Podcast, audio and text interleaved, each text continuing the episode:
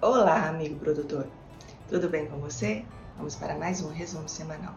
Bolsas brasileiras abriram a semana com a cotação do milho em queda. Milho em baixa em Chicago não alivia os custos de produção de aves e suínos. Margem de esmagamento piorou novamente com a queda dos contratos futuros de óleo de soja. As inspeções de grãos e oleaginosas para exportação de todas as principais regiões exportadoras dos Estados Unidos totalizaram 2,9 milhões de toneladas, um aumento de 13%. Brasil, maior produtor de café do mundo, possui 12 indicações geográficas do grão. Conab reduz 22% a estimativa de produção de café na safra 21-22. De acordo com a Emater, a colheita de arroz no Rio Grande do Sul atingiu 92% da área. Com a boa safra, não vai faltar arroz no mercado interno. A Organização Mundial de Saúde Animal reconhece mais áreas no Brasil como livres de afitose sem vacinação. A colheita de algodão na safra se aproxima no Mato Grosso, principal produtor.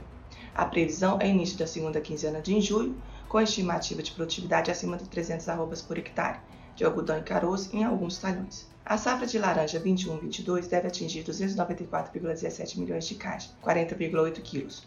O volume representa avanço de 9,51% na comparação com a safra anterior. Esse foi mais um resumo semanal.